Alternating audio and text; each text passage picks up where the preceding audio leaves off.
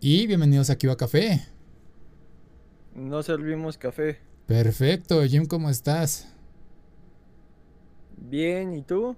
Bien, bien, también ya parece que solucionamos el problema de audio de Discord. Y todo esto se debe a que Discord tiene algunas opciones para ayudar a mejorar la comunicación.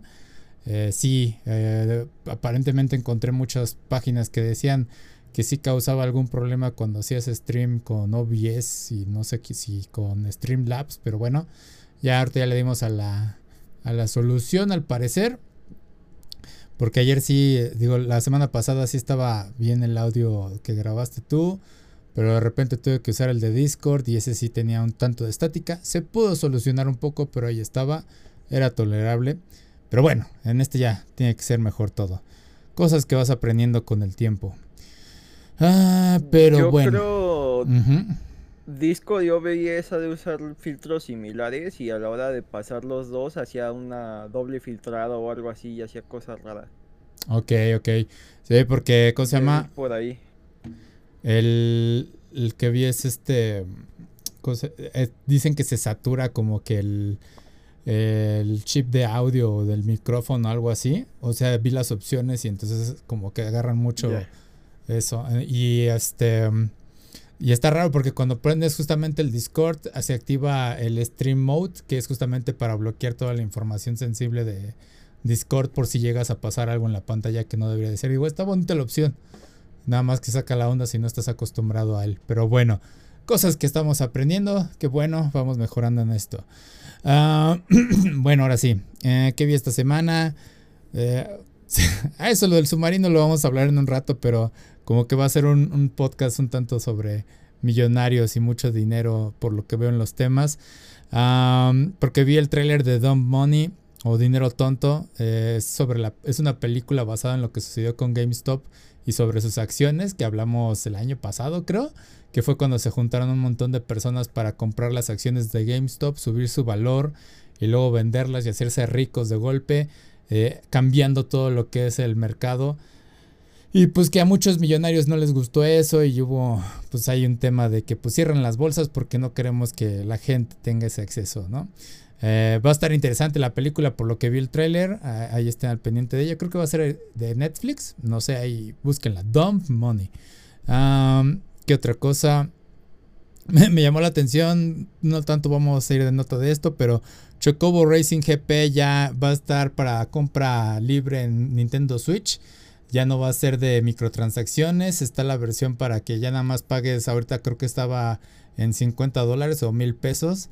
Eh, y ya, va a tener todo lo que, bueno, los DLCs por así decirlo, las microtransacciones, los vas a ir desbloqueando conforme vayas jugando. Y me parece que es una muy buena decisión por parte de Square Enix porque decir, güey, pues tenemos este juego, no lo vamos a tirar a la basura, vamos a darle acceso a las personas a que jueguen eso.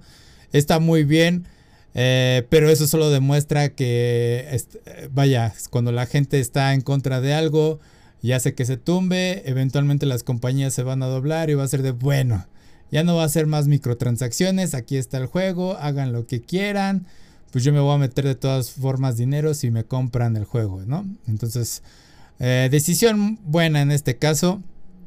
Eh, van a cambiar algunas cosas como que el, mitri, el mitril, el dinero que se ocupa ahí adentro, pues ya no va a tener valor. Eh, y los que tienen la versión light pueden actualizarse a ella. Yo no sabía que existía versión light, pero bueno, se pueden actualizar gratuitamente a esta versión. Y ya. Entonces sí, muy bien por Square Enix y esta decisión. Eh, diviértanse con Chocobo GP. Uh, tú Jim, ¿qué tal tu semana? ¿Qué tal estuvo? Pues eh, acá, ve el primer episodio de Secret Invasion. Este vi un par de episodios de Tokyo Revengers que aún acabo la segunda temporada. y este y ayer fui a ver el show de Lucho Mellera. Este comediante argentino que se está haciendo viral. Eh, que parte de su rutina es este pedirle a la gente que le dé datos curiosos y de ahí eh, empezar a desarrollar. Y los otros es este donde según arregla discusiones de, de pareja. Principalmente está Está muy curioso. Eh, me llama la atención cómo la viralidad en redes ha hecho que... este, ya volvimos. Hay una falla técnica, pero ya estamos acá. Estabas hablando, Jim, acerca del show que fuiste a ver y las redes sociales. Sí, te digo que, fuimos a ver a, a Lucho Mellera y este está, está muy curioso cómo el fenómeno de las redes sociales ha hecho que eh, ese tipo de, de, espectáculos pueda viajar fuera de, de su país de origen, ¿no? O sea, hay gente que se ha hecho viral, entre comillas, pero no necesariamente por, por eh, las razones equivocadas, sino por, por su trabajo, y este es uno de los casos. Eh, la agilidad mental que, que trae el, tipo es, es fascinante y está muy, muy divertido. Vale, vale mucho la pena y más porque está diseñado para que siempre sea un, un show único. Ok, me recuerda un poco a Franco Escamilla, también hace lo mismo, ¿no? O sea... No, güey, no, no, no, no mames, no te estás metiendo en donde no. No, o sea, digo, no sé, digo, por lo que platicas. No, cabaretear de cualquier estando pedo lo hace, pues lo que trae ah. este cuate está a otro nivel. Ok, ok, es que lo digo yo que no sé, no lo he visto, no lo he escuchado. No, no, no, no, no, no, no, metas en, el mismo saco a alguien con esta agilidad mental y a otro güey que nada más hace remates de chistes viejos o se burla de la gente, ¿no? No, porque él nada más lo que he visto de Franco es como que habla e interactúa con las personas, no Sí, pero todos, todos los estandopedos lo hacen, es, es el ah. cabadeteo que le llaman, sí, no. Ok, no, acá realmente eh, más o menos la mitad del show de, Lucho está destinado a convivir con la gente e interactuar. Ok, va. Sí, no. no, La diferencia. Muy bien. ahora sí, ya pasemos a noticias para no hacerlo de más. Ah, bueno, la noticia de la semana fue el submarino este que fue eh, a visitar el Titanic a una profundidad de cerca de 4.000 metros, donde iban dos millonarios, uno era el hijo de uno y el otro era como el piloto y el otro era como que el dueño, según tenía entendido.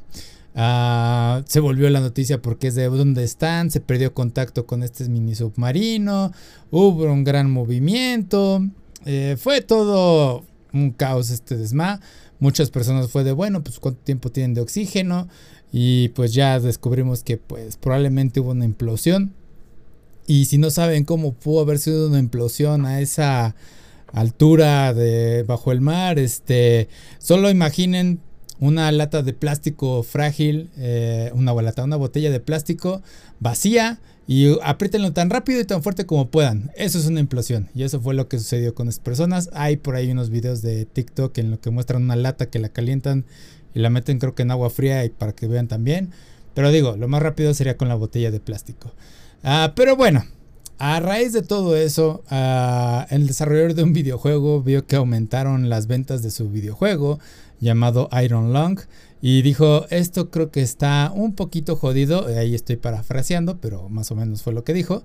Y sí, hubo muchas cosas que hubo memes, hubo chistes, hubo muchas cosas hablando sobre la situación. Digo, yo no me burlé porque dije, güey, el pánico que ha de estar allá, has de sentir allá abajo. Digo, en el caso de que pensábamos que nada más tenían oxígeno, este... Eh, digo, no es cosa para burlarse para mí, digo. Em, pero en este caso, bueno, subieron las ventas de este videojuego. Y curiosamente también hubo sugerencias en los servicios de stream para ver Titanic. Eh, también hubo vistas, o no sé cómo se manejan en, Spotify. Eh, la canción de Celine Dion de Titanic también. Y fue de, ok, la gente algoritmo y tendencias ayudan a que suban esto. Pero bueno, lo gracioso pues fue eso de que cómo la gente empezó a comprar este juego para dar la sensación o sentir la sensación de lo que sería explorar eh, debajo del mar, a pesar de que el juego está situado como que en una, un ambiente tipo extraterrestre, bueno, en un planeta desconocido. Eh, pero pues ya cada quien sabrá cómo experimentar estas cosas. Eh, bueno, ¿viste algo de esto, Jim? ¿Qué te pareció toda esta gran noticia de esta semana? Pues por un lado está muy curiosa la fascinación y la romantización que tiene en específico ese naufragio. Ajá. Porque según yo es el segundo o tercer eh, desastre marítimo con más bajas. O sea, hubo uno eh, ante... Hay, hay, uno mayor. Al menos hay uno más grande, pero creo que si no me equivoco, fue por Rusia o algo así, o, fue eh, por esos lares y como que no, no genera tanto revuelo. este, eh, pues siempre ha fascinado la historia y hay un montón de mitos y hay un montón de, de cosas detrás y siempre ha tenido esta... Eh, que, no está tan descabellada esta visión de que mm, hubo un abuso por parte de la gente de dinero para salvarse ellos y dejar morir a los, a, los oprimidos, pero a la vez hay mucha fascinación de la gente de todo el lujo que implicaba este barco, ¿no? Eh, de lo poco, mucho que yo he leído, creo que eh, a raíz de, eventos como el del Titanic se cambiaron ciertas normas, porque hasta donde se los botes salvavidas, creo que la, la la reglamentación para ese tiempo era como del 10%, una cosa así, creo que ya lo, lo aumentaron. Mm. Entonces, en teoría, el Titanic no es que no llevara suficientes barcos salvavidas, llevaba lo suficientes para lo que estaba establecido para esa época. Mm. Cosa que pues ya, ya ha ido cambiado. Y acá eh, el caso particular, pues sí, ha generado situaciones tan extrañas como los de Venga la Alegría haciendo eh, la representación de cómo iban en el submarino. Que ahí eh, no sé, no sé cómo les esté yendo en vistas, pero creo que sí ya, ya vieron la forma de que ser políticamente incorrecto les da vistas desde el, el, incidente de la sirenita, entonces supongo que quisieron replicar algo así tan de mal gusto. Y por otro lado, creo que, eh, digo, jugándole aquí a, a, a teorizar, Ajá pero por lo que he escuchado... Eh, Se desconecta tantito, ajá. Bueno, bueno, bueno. Ahí estás, el, ajá. El que hizo esto de, del submarino, este... Eh, creo que lo... Lo, este... Lo diseñó y lo implementó y creo que el último que viajó antes de que esto pasara y el que tenía contratado el que sigue eh, son muy afortunados. Sí. Porque no llevó todas las pruebas reglamentarias que debió de llevar. Entonces eh, la situación es esa. Eh, al no estar bien probado, yo creo que las primeras 10 veces que bajó no hubo problema, entre comillas, porque resistió el casco, pero ya iba, o sea, era cuestión de, de tiempo de tiempo para que al no estar bien probado y supongo que no recibió un mantenimiento o no lo volvían a hacer de cero cada vez, eh, ya no aguantaba la presión del agua y pues pasa lo que pasó, ¿no? Sí, vi de hecho un noticiero, un fragmento de noticiero en Argentina, lo hicieron muy bien, eh, es el 13 creo. Eh, hicieron un buen reportaje, entrevistaron a personas de Estados Unidos, bueno, mandaron a un reportero de Estados Unidos o lo contactaron, no sé, para que les dé información, llamaron a un experto, mostraron una gráfica de cómo es esa profundidad del mar y nada más para que tengan una idea, sería bajar el, monte Fuji, por así decirlo, que son como 4000 metros, por así decirlo. El Popocatépetl en comparación son 5000, si no me acuerdo, por hice más o menos la investigación. Está curioso. Y sí, justamente el experto dice acerca del material del que estaba hecho esta cosa. Y dice, era como fibra de carbono y técnicamente tendría que haber sido un tipo de metal especial para esas, esas eh, superficies, vaya. Y este... Y si es de, como dice, se fue desgastando ese material, no lo renovaron y pues se dio y pues se venció y por eso la implosión. Eh, el tipo se manejó, el dueño, el que estaba ahí, se manejó en un área muy gris porque lo tenían como, no era viaje turístico, si era como que en viaje de investigación, según yo la razón de la empresa. Por eso es que podían en cierta forma vender el viaje. La otra es que está en aguas internacionales, entonces tal cual no hay nada que le impida hacer ese tipo de negocios. Eh, estaba maquinado de tal forma que para sacar dinero a, quien pues, estuviera dispuesto a pagar eso. Era una tontería en sí. Eh, ahí estuvo, eh, ¿cómo se llamaba este youtuber? De Alan por el mundo, algo así, no me acuerdo. También lo visitó el año pasado y sí, también notó eso de que, güey, es que si está de miedo esto, por cómo te lo maneja. También hubo otro reportero de Estados Unidos que pues casi casi se rió en la cara del, del dueño de la compañía en su momento, como diciendo, ¿en serio estás manejando esto con un joystick, con un control de, de videojuegos? Que digo, en este punto ahí en paréntesis, no creo que sea culpa del control de videojuegos. Hay una imagen por ahí de que aparentemente sobrevivió a la superficie, pero al mismo tiempo cayeron las acciones de Logitech por toda esta noticia. Y es de Logitech creo que no tiene la culpa de esto. Entonces, vamos, no seamos tan malos con ello. Eh, pero bueno. No, el, el colmo es que Logitech va a tener que sacar un disclaimer ahora en sus controles donde diga son únicamente para usarlos con videojuegos o no sé. Ajá. Porque eh, Ajá. Eh, se ha demostrado que los joysticks sí, sí eh, por la forma en que están diseñados es muy fácil manipular cosas. De hecho, creo que hay iniciativas para que ya puedas conducir autos reales a, través de un joystick. No es nuevo. un volante. No es nada nuevo, lo hemos visto. Ahí justamente han manejado autos con esos controles. Hay pruebas de aviones para eso. Eh, los, justamente los drones también. O sea, de repente volteas y ah, oye, güey, es un control de Xbox o algo similar, ¿no? O sea, es un control de videojuego tal cual. Entonces, cuando yo vi eso fue de, pues no creo que ese sea el problema, güey. O sea, no sé por qué no estamos enfocando en reírnos del control. O sea, sí es un tanto ridículo, pero pues, se maneja con lo que tienes, ¿no?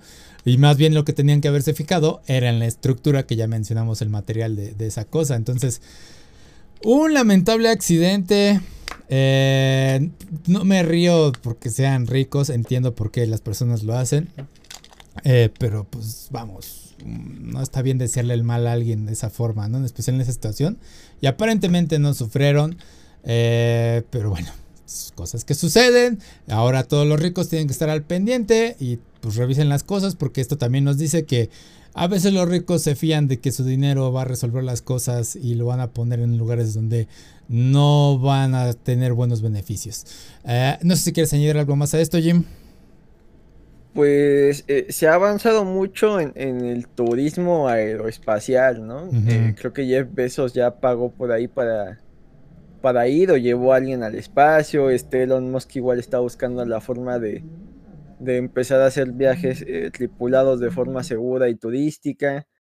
Pero hacia afuera, pues creo que seguimos soñando, pero hacia adentro, hacia el mar, hay muchas cosas que no tenemos ni idea de, de lo mínimo y de qué hay en las profundidades, pues sigue siendo ahí un mito eh, que, que crea este tipo de sucesos y pues con los que seguimos imaginando, ¿no? Con, con seres como el Kraken, el Megalodón, este, Cthulhu y demás, o sea, lo que hay en las profundidades del océano donde la luz ya no llega. Eh, sigue siendo fruto de, pesadillas para muchos, ¿no?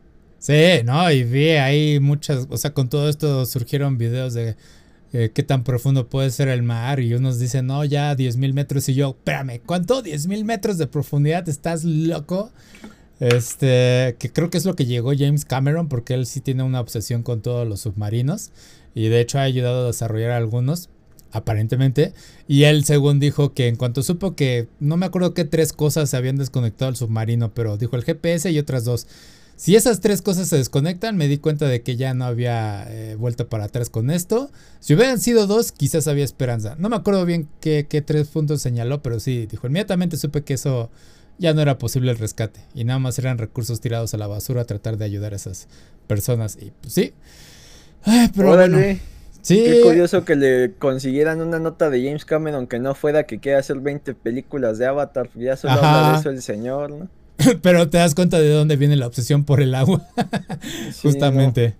Entonces. Está curioso porque eh, hay un episodio de Los Simpsons donde se burlan que George Lucas está obsesionado con Star Wars. Ajá. Y al final como que sí predijeron, pero no era Lucas, era Cameron y su, y su avatar. Ajá.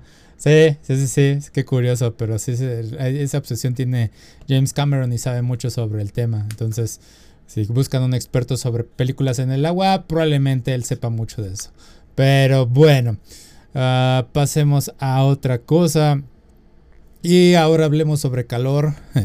Este, estas semanas hemos tenido una onda de calor muy fuerte. Hemos estado a 30 grados centígrados aquí en, el estado de México y ciudad. Algunos estados han llegado a 40 grados y 50 grados. Y yo veía mi computadora cómo estaba subiendo la temperatura y tenía un poco de pánico. Luego recordé, bueno, es temperatura ambiente. Es normal, nada más hagamos un poquito de limpieza para reducir eh, esa carga y sí se ayudó a reducir la, el calentamiento de la PC. Y esto va de la mano con la noticia porque Aparentemente Final Fantasy XVI puede llegar a sobrecalentar tu PlayStation 5, incluso siendo el demo. Y esto es en, sobre todo en las peleas con los jefes. Y se nota inmediatamente por qué. Porque si ves estas peleas, tienen un montón de partículas de brillos y peleas. Y son batallas espectaculares. De hecho, vi una escena eh, de una pelea entre estos, eh, bueno, las convocaciones, no sé cómo les digan aquí. Pero fue de. Me quedé en pausa y fue de. Esto es impresionante. Olvidé que era un videojuego y pensé que era una película. O sea, es increíble lo que está haciendo ahorita Square Enix con este juego. Y entonces por ello es que se eh, está sobrecalentando estas consolas. Y lo que reportan estas personas es que básicamente sucede porque la consola tiene mucho polvo. Y en parte sí, y en parte no, porque también hay que decir que Square Enix está cometiendo un problema que no ha optimizado el juego correctamente. Digo, a parecer recordaron sus raíces de decir, oiga, nosotros hacíamos las cinemáticas más impresionantes, volvámoslo a hacer. Y lo están haciendo, pero creo que están abusando mucho del poder de lo que puede hacer el PlayStation 5 por su cuenta. Porque hubo varias noticias a lo largo de las semanas diciendo de que el PlayStation, 5 es el único juego que puede correr eh, Final Fantasy XVI y este juego no va a requerir parches en el primer día. Y es de... Bueno, salió el demo. Creo que sí vamos a necesitar un parche para arreglar algunas cosas. Porque aparte tiene el modo de calidad y el modo... Em, no me acuerdo cuál es el, el de rendimiento. Creo que el de rendimiento es el, el que consume más de la consola y de hecho tiene problemas de visualizar. O sea, el rendimiento puedes correr a 60 cuadros por segundo, pero de repente se cae. Y el de calidad es el que se mantiene en 30 cuadros por segundo y no hay problema con las gráficas. Eh, se ven bien. Entonces hay un problemita ahí. Técnicamente, no sé si lo estoy diciendo al revés, pero uno de ellos es el que tiene que lucir mejor y el que tiene que lucir mejor no lo está haciendo. Entonces ese es un problema de Square Enix. Eh, sí, todo se reduce a que Square Enix se apoyó muchísimo en la consola y no está haciendo parches de optimización. Y eso es lo que está sucediendo. Pero bueno, ¿viste algo de esto, Jim? ¿Qué opinas? Pues está curioso porque, eh, pues supongo que testeas con ciertas eh, valores, ¿no? Inclusive hay, hay electrónicos que te dicen, esta cosa a partir de estas temperaturas ambientes pues ya no funciona o se puede fallar, etcétera. Entonces, que, las temperaturas ambiente en lugares como el nuestro, que pues no estamos tan al Ecuador ni tan al sur, en teoría tenemos un, buen clima y estemos rozando arriba de los 30 grados, pues sí es, es preocupante, digo. Al final lo de menos es que sirva o no sirva tu PlayStation, ¿no? Hay muchas situaciones ahí más graves, pero eh, si te vas, no sé, equipo de, hospital, por ejemplo, y que esté calibrado para funcionar a cierta temperatura, pues sí, sí es grave. Y acá, pues si se está notando con, casos sencillos como PlayStation, pues tendría que ser un llamado para que todos eh, pues, tratemos de evitar el, uso de del auto y demás y todas las medidas, ¿no? Digo, siempre me parece triste hacer ese llamado cuando la mayoría eh, ahorramos en todo. Eh, tratamos de no gastar papel, tratamos de, bañarnos con poca agua, tratamos de que no se tire el agua, etcétera, etcétera. Eh, todos tenemos ahí un pequeño jardín donde hay unas cuantas plantas y al final pues las grandes compañías son las que eh, hacen esos este, destrozos y, nadie va y les dice que no, que no gasten tanto, pero bueno, pues tratar de ayudar en lo que sea lo posible y pues es curioso que no sé qué tanto se deba a que, la, o sea, tal cual dices, ¿no? De fábrica trae unos errores, pero aparte eh, las condiciones climáticas actuales pues sí provocan que se calienten de más los aparatos, ¿no? Sí, que yo escuchaba que, por ejemplo, en Monterrey estaban a 40, 50 grados y dije, güey, yo estoy aquí a 30. Mi compu está alcanzando los 70 grados centígrados, 80 dependiendo de lo que hiciera. Y fue de, tengo pánico. ¿Cómo carajos es que pueden hacer funcionar los streamers allá sus PCs? ¿Qué están haciendo, no? Dije, probablemente refrigeración líquida. Yo prefiero la de aire, que pues me ha funcionado bien. Y de hecho, la única vez que sobrecalentó la PC fue porque tuve que cambiar eh, eh, unas partes. Eh, llegó a los 90 grados, algo así, y se apagó en automático. Y fue de, ok, es el seguro, ¿no? Que tienen la mayoría de los aparatos. Cosa que tiene el PlayStation 5, en este caso, para lo que sucede con Final Fantasy XVI. Entonces sí, pero en este caso es el software el que está empujando todo el rendimiento del, equipo y que sí requiere pues que el ventilador esté en óptimas condiciones. Y eso me lleva, güey, hace tiempo no nos preocupábamos por esto.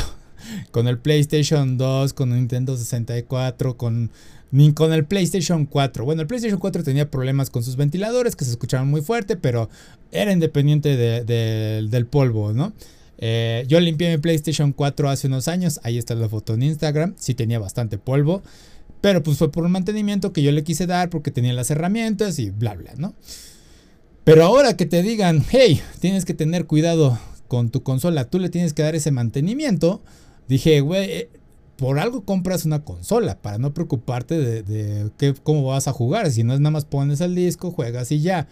Entiendo que el PlayStation 5 ya tenga rato que ya haya salido, que quizás sí algunos haya acumulado un, un, tanto de polvo, pero no creo que sea el suficiente como para que un juego llegue a ese punto de que pues obliga a los ventiladores a ir al máximo y pues termina apagándose la consola. Entonces sí es bastante interesante lo que está provocando este juego. A muchos les está gustando, en especial la historia. Eh, sí quiero aventarme el demo, no sé si hacer stream sobre ello. Tendría que ver si mi capturadora puede soportar el PlayStation 5, porque ya tiene rato mi capturadora que tengo. Em, pero bueno, voy a, hacer las pruebas, a ver si puedo hacerlo. Y sí, porque me causó un poco de pánico de saber de, güey, un juego puede sobrecalentar tu PlayStation 5, la última consola, la generación de última consola. Bueno, de última generación en la consola. Bla, me revolví mucho. Pero bueno, el punto es ese. Ah, digo, una consola es para olvidarte todos esos problemas. Ah, ¿Quién sabe qué vayan a hacer Square Enix con esto? Digo, vean algunas gráficas del juego, se ve sorprendente, sí lo vale. Y algunos al punto de que jugaron el demo dijeron quiero jugar ya, inmediatamente en PlayStation 5, no voy a esperar a PC. Ah, entonces, así de buena está la historia. Eh, revísenlo, pero pues ahora hay que darle mantenimiento a sus consolas, investiguen lo mínimo y nada más tengan cuidado con los ventiladores, es lo que puedo decir, porque eh, no pueden echarle luego, luego el aire a los, a los ventiladores, tienen que evitar que se muevan, porque si les echan aire pueden generar un tipo de estática y arruinar la consola o en la PC, la tarjeta madre y otros componentes. Entonces, es mi único consejo que les puedo dar ahorita en esta situación. Eh, con lo que he aprendido a lo largo de los años teniendo una PC, ¿no? Que no había tenido en mucho tiempo. Entonces, sí. Eh, ¿Algo más quieres añadir a esto, Jim? Pues está, está preocupante la situación del calor y cómo cada vez este, los desarrolladores hacen cosas que, el hardware luego no puede solventar, ¿no? Está, está avanzando ahí a, pasos agigantados esto de, del software y el hardware se está quedando un poco corto. Está raro porque eh, sí debieron de optimizar esas cosas. está, está bien que quieran lucirse espectaculares. Digo, te digo, es un, espectáculo visual estas peleas. Porque yo creo que tienes el control y se, te olvida que estás jugando. Eh, pero bueno, eh, pasemos ya a otra cosa. Y ahora sí, siguiendo hablando de streamers. Hay un nuevo de servicio de stream que está haciéndole competencia a Twitch o quiere hacerle más bien competencia y se llama Kick y acaba de firmar un contrato de 70 millones con el streamer XQC y inmediatamente fue como, ¿cuánto? ¿70 millones? Creo que eso es lo que estarían pagando por algún deportista famoso en algunos deportes, no sé. Eh, pero sí, eh, lograron robarle ahora sí que a Twitch este streamer. Pues obviamente para jalar todo ese público y pues el tener más gente ahí. También están llamando a Amorant, aunque no han dicho cuánto dinero se llevó. Pero pues lo interesante es esto, que hay un nuevo servicio de streaming que está haciendo competencia a Twitch.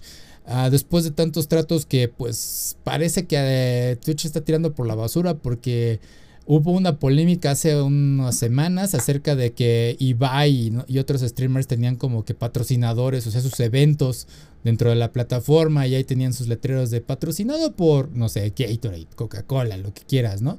Y Twitch dijo, hey, ¿por qué no me estás dando de ese dinero a mí, ¿no? Y fue, sacó como un comunicado diciendo de que pues vamos a tener que hacer algunos arreglos porque si tienes patrocinio me tienes que dar un dinero y a muchos streamers no les gustó eso.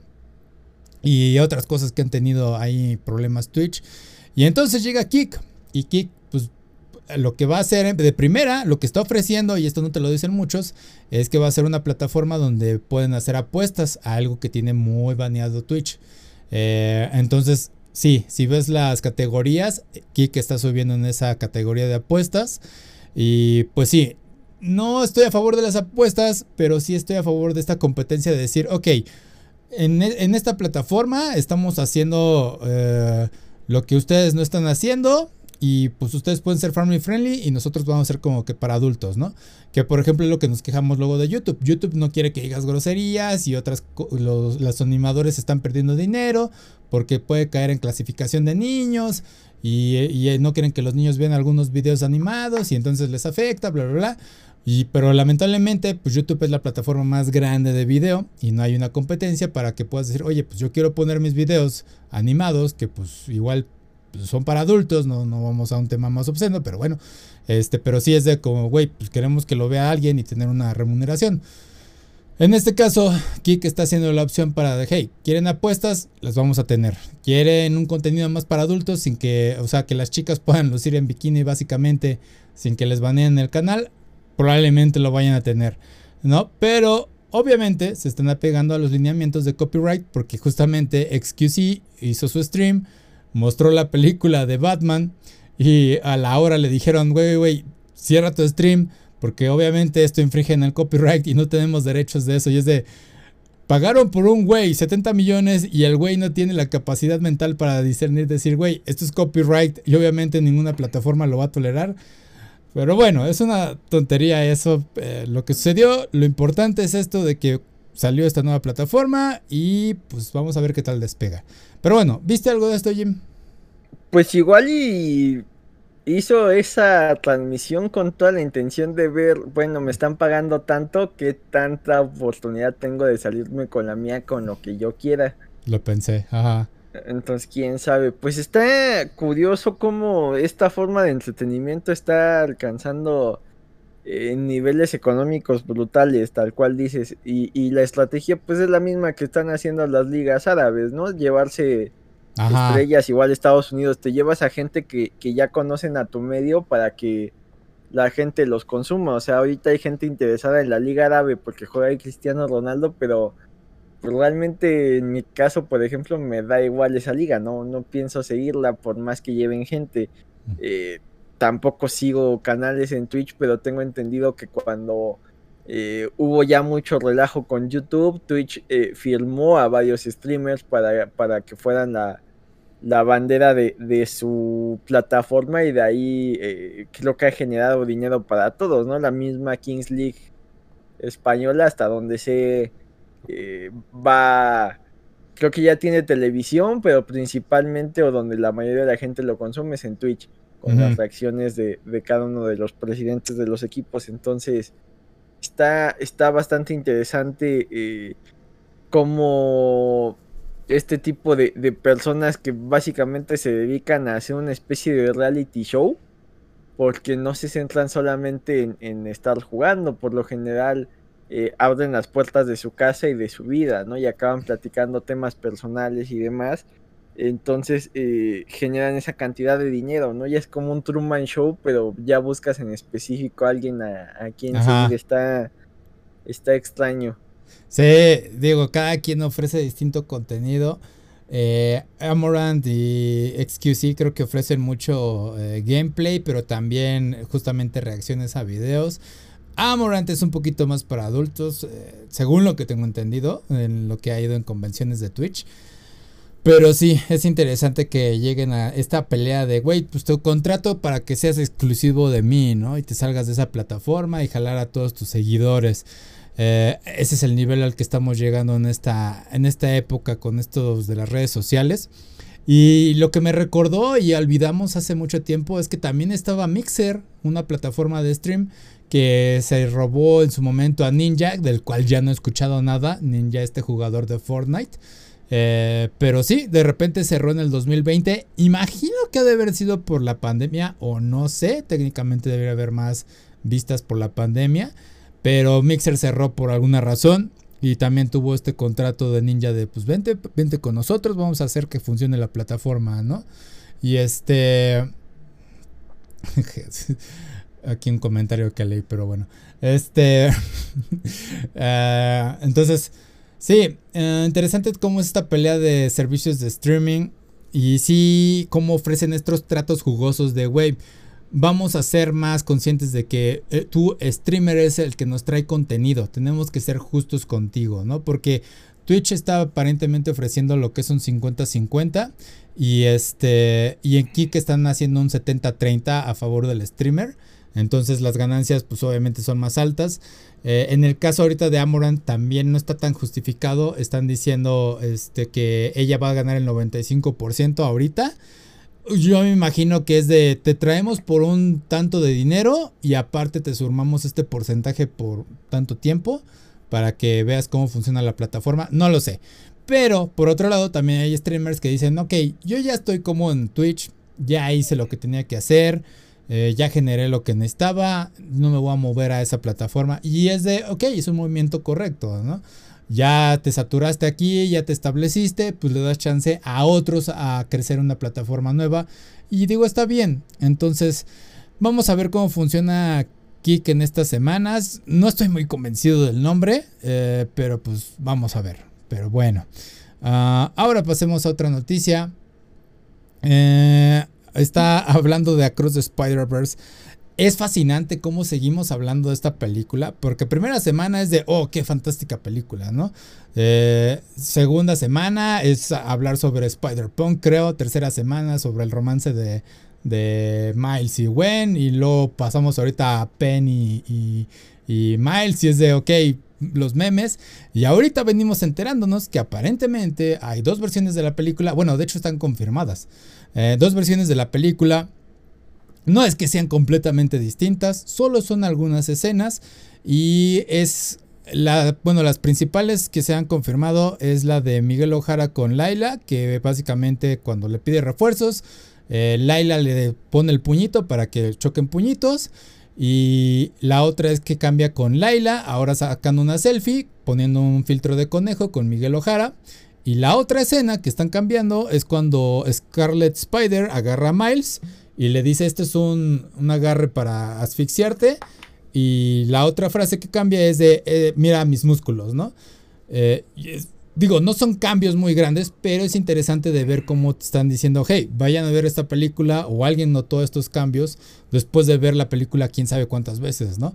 Y son pequeños y que dices, güey, ¿cómo te diste cuenta de que cambiaron esta frase o esta escena, ¿no?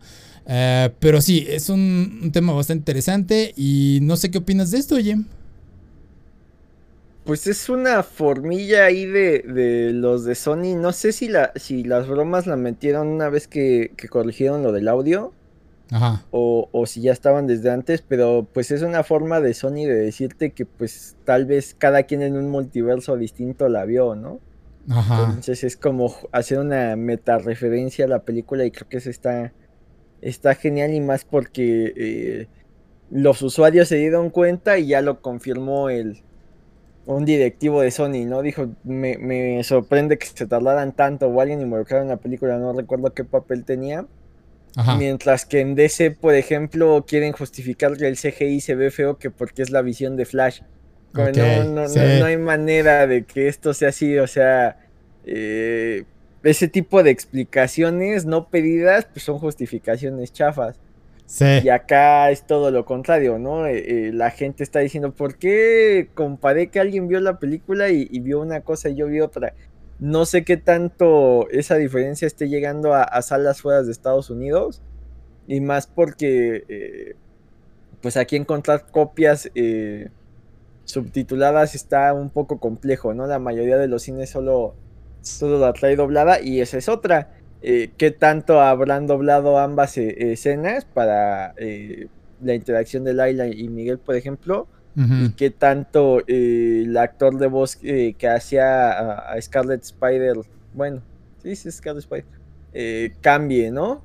Que también en Estados Unidos creo que es Andy Samberg, que el tipo es un genio de la comedia, con, protagonizando Brooklyn Nine-Nine y, y con Long Island. Long Island, su, su grupo de comedia. Aquí no sé quién haya hecho la voz y tampoco sé si, si haya tenido dos participaciones o ahí se pierde, porque al final del día, eh, pues si está sujetando, creo que a Miles en ese momento no, no hay mucho como para hacer un cambio, ¿no? No mueven la boca los, personajes que traen la máscara de Spidey. Sí, sí, sí. Eh, sí, es este interesante todo lo que pusieron de animación y tengo una teoría sobre eso, porque justamente como mencionan eh, aquí en los comentarios, este Jesús Velázquez es de, güey, hay un problema con los animadores, ¿no? Eh, los animadores, algunos estuvieron renunciando y tiene un motivo y tiene toda la razón esto de que estas escenas extras se me hace que fueron cosas que desecharon y que funcionaban al mismo tiempo en la película. Porque lo que están diciendo es que el productor, este, um, ¿cómo se llama? Aquí lo tengo el nombre. Phil Lord es el productor de la película y al parecer tenía más prioridad sus comentarios que los de los directores. ¿Qué es lo que hacía Phil Lord? Él veía los, las animaciones después de ser renderizadas. Esto es el trabajo final de los animadores. Y decía, hey, no me gustó esto, hay que cambiarlo. ¿Por qué se hacía esto? Porque él no tenía la visualización de los, eh, la animación 3D. Entonces, él lo que quería es ver el renderizado final y hacer correcciones. Y es de, bro, esto no es como actuar en un actor real en una película. Esto es mucho trabajo. Entonces estaba demandándole mucho los, a, los, a los animadores. Y esto hacía que pues básicamente se quemaran porque tenían que trabajar, lo que aparentemente están diciendo, son 11 horas durante los 7 días de la semana. Y es de, eso es demasiado.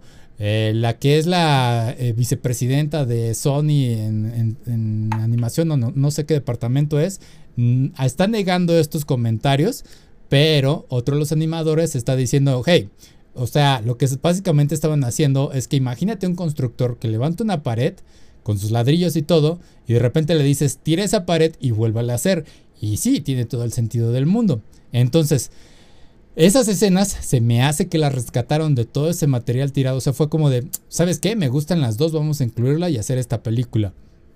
Porque lo que no tengo idea es que cómo van a mover esta película a servicio de streaming, ¿no? Que te digan qué versión quieres, A o B, ¿no?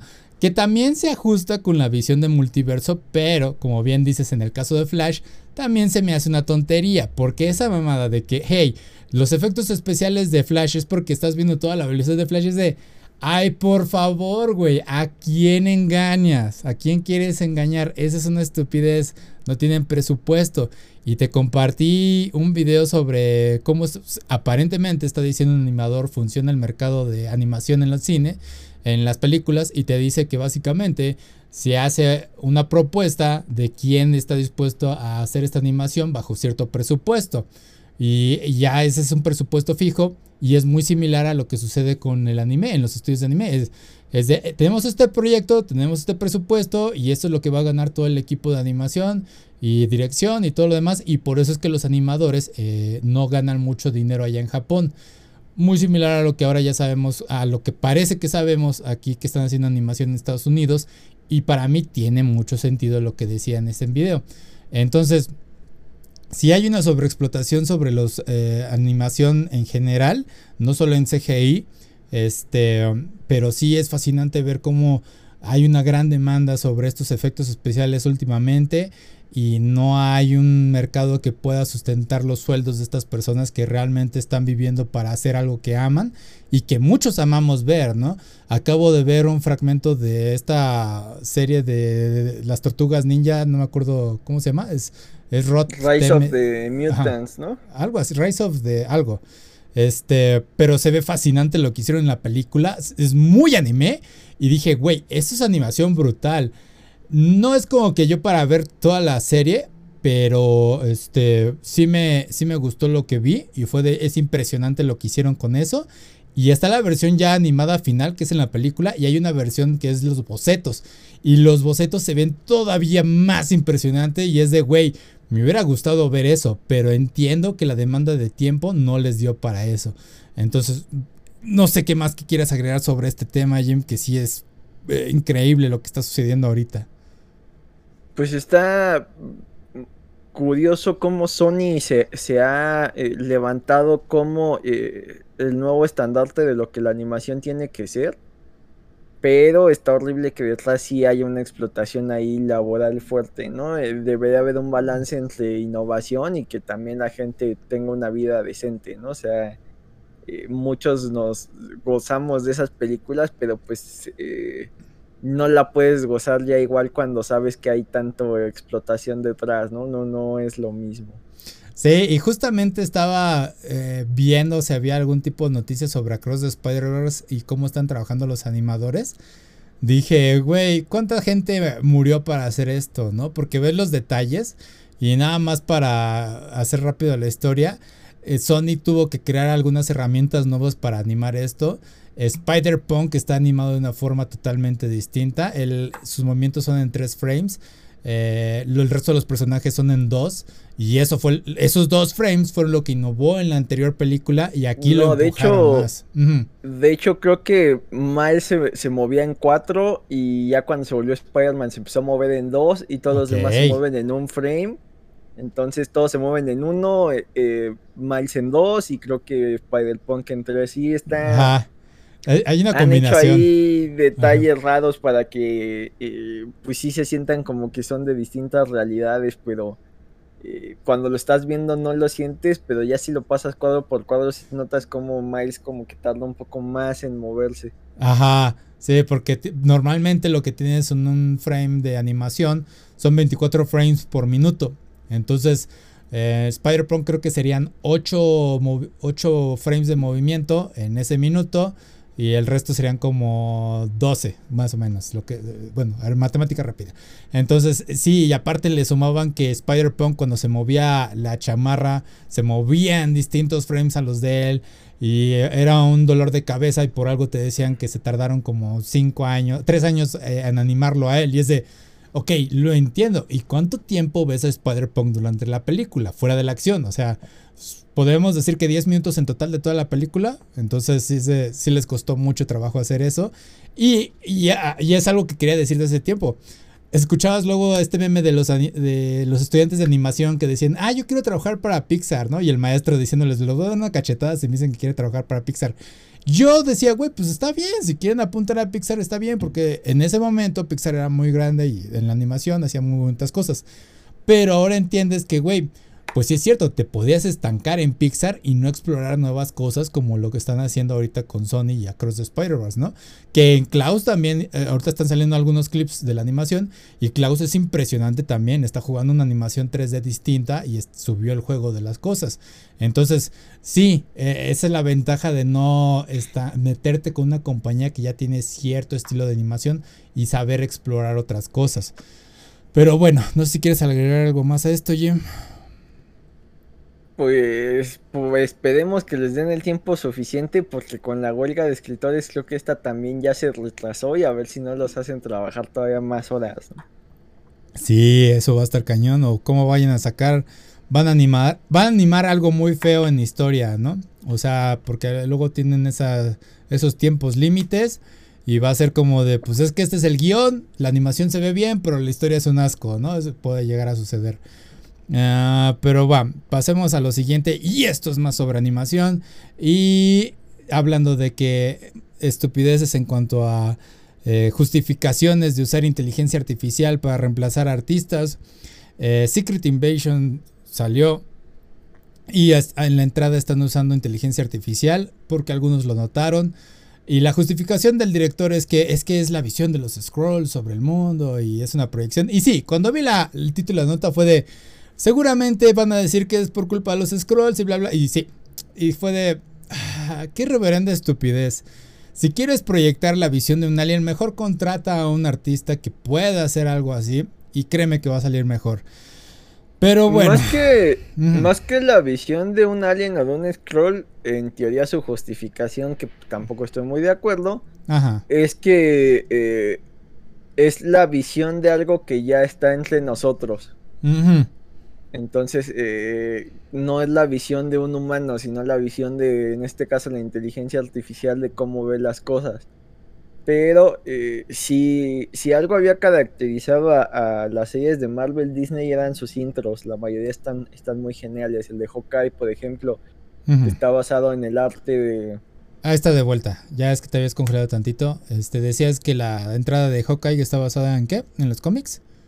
Está basada en el dibujo de David Aya, si no me equivoco, está, o es David Aja. No sé si es español, mira. Pero bueno, el punto es que eh, al menos las intros de todas las series. Ok, otra vez se volvió a congelar, a ver si vuelve. Cierto, te vas a escuchar distinto porque cambiaste el celular, otra vez se crashó Discord en tu PC, pero bueno, soluciones tenemos. Eh, ahí está. Decías que estaba basada en la intro de Hawkeye en David Aya, su arte. Ajá. Sí, eh, si algo había caracterizado a las series de Marvel eran eh, los gráficos en las entradas. Tal vez no eran las mejores series, pero sí vamos, desde el Daredevil de Netflix, las intros estaban muy bonitas. Y acá creo que eh, no fue un acierto hacerlo así. Y, no sé si sí fue con fines este, artísticos, porque Samuel L. Jackson aparece como productor ejecutivo. Ok. Entonces está, está raro que, que hayan tomado esa decisión en lugar de, de hacerlo como... Pues normal. como lo habían hecho antes. Sí. Sí, más porque creo que eh, la serie llega a un momento donde Marvel no tiene eh, crédito con la audiencia, ¿no? Está, está un poco bajo. Recuperaron algo con, con este Guardianes de la Galaxia, pero creo que eh, Guardianes de la Galaxia tiene una extraña sensación de no parecer un producto de Marvel. Es un producto dentro de Guardianes, acaba la historia de Guardianes, pero eh, no construye para lo que tendría que ser Kang y demás, que creo que está bien. Cuando tú lees cómics, no todos los cómics tienen que ser un, un solo evento que se unen. Y acá está, está raro porque Secret Invasion parecía ser eh, como más medular o en los cómics se sentía más grande y acá empieza muy típica. Eh, tienes a, la gente retirado, entre comillas, que es este, Nick Fury. Eh, tienes el planteamiento de no confíes en nadie y de que hay una amenaza ahí más grande que de lo que eh, cualquiera podría prever.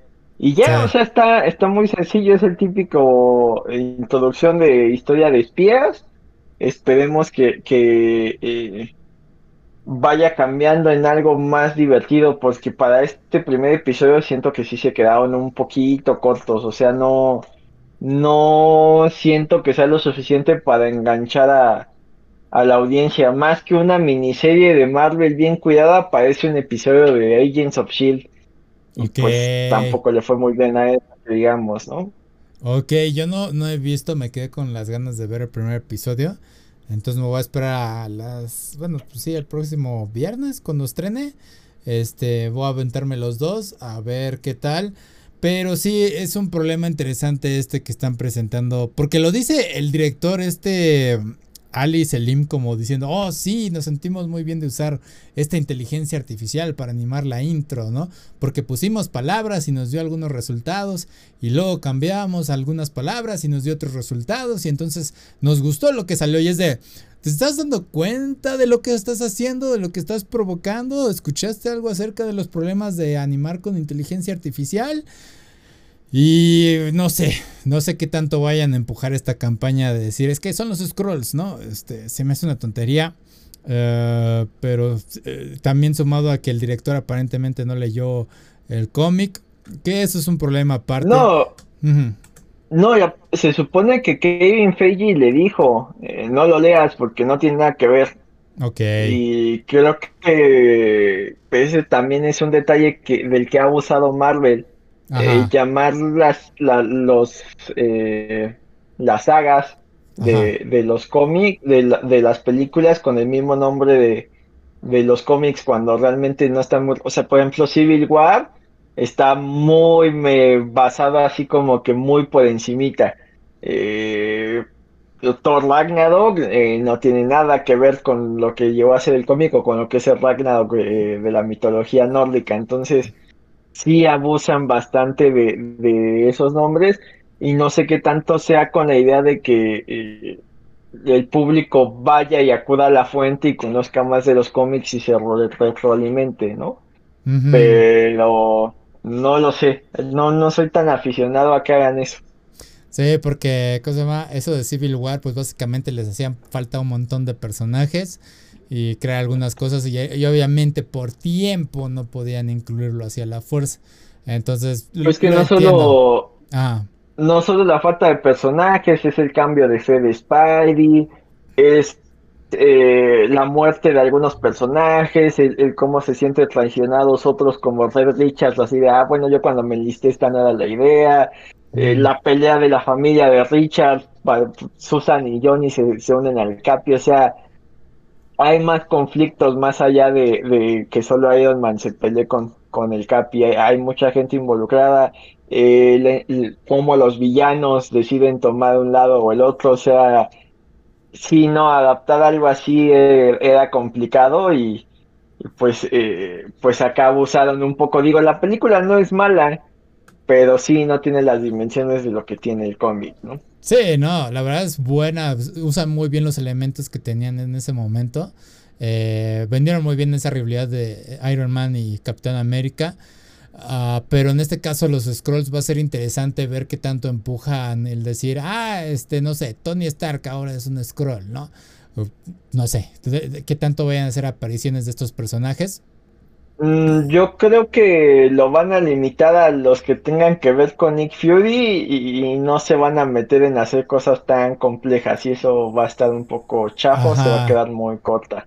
Y lo que sería una locura es que metan algún personaje, un superhéroe nuevo ahí y sería como que, pues, no sé, sería un recurso de último momento. Espero que no lo hagan porque sería muy raro, ¿no? Pero bueno. pues es que en teoría el único confirmado de, los Avengers, por ponerle un nombre, es Robbie, que es War Machine. Ajá. De ahí en fuera, no sé, y se supone que, eh, que este Don Chido le iba a protagonizar este ay, tiene un Armor Wars y ya mm. un, un, producto confirmado, pero creo que no sé si ya esté cancelado o solo no tenga fecha de, salida confirmada. Pero pues también iba a ser su propia miniserie, según yo. Pues igual y este es, bueno, vamos a saberlo al final, ¿no? Que cómo van a dejar el cliffhanger ahí de saber si, ah, bueno, ya se viene esto, quizás. Eh, pero bueno, interesante lo que están haciendo ahorita Marvel, como la industria de la animación ahorita está no decayendo en el sentido de, lo que están sacando, sino más bien el detrás, ¿no? De que cómo no están pagando correctamente a todos estos trabajadores. Está muy mal. También a los escritores ya lo hablamos. La huelga ahí sigue. Eh, quizás en algún futuro veamos una huelga de animadores y va a ser un caos total en todos lados porque la animación está tomando se está volviendo muy fuerte últimamente en todos lados, ¿no? Eh, creo que de hecho leí por ahí unas noticias que en Japón ya se armó una, asociación ahí de animadores para hacer algunas, este, ¿cómo se puede hacer? Huelgas. Eh, tengo que revisarlo, pero sí por ahí escuché algo así. Pero bueno, este, ya para terminar, Jim, ¿dónde te pueden encontrar? En Twitter como Jim2, y busquen los contenidos de cómics versus charlos, busquen el canal de Jim en, YouTube, ya llegamos a los 500, entonces para que eso siga creciendo. Muy bien. Este, a mí me pueden encontrar como Akiva Player en, Facebook, Twitter, Instagram y YouTube y todo lo demás. Y gracias por escucharnos. No tengan un buen día, tengan un grandioso día. Sale, bye. Bye.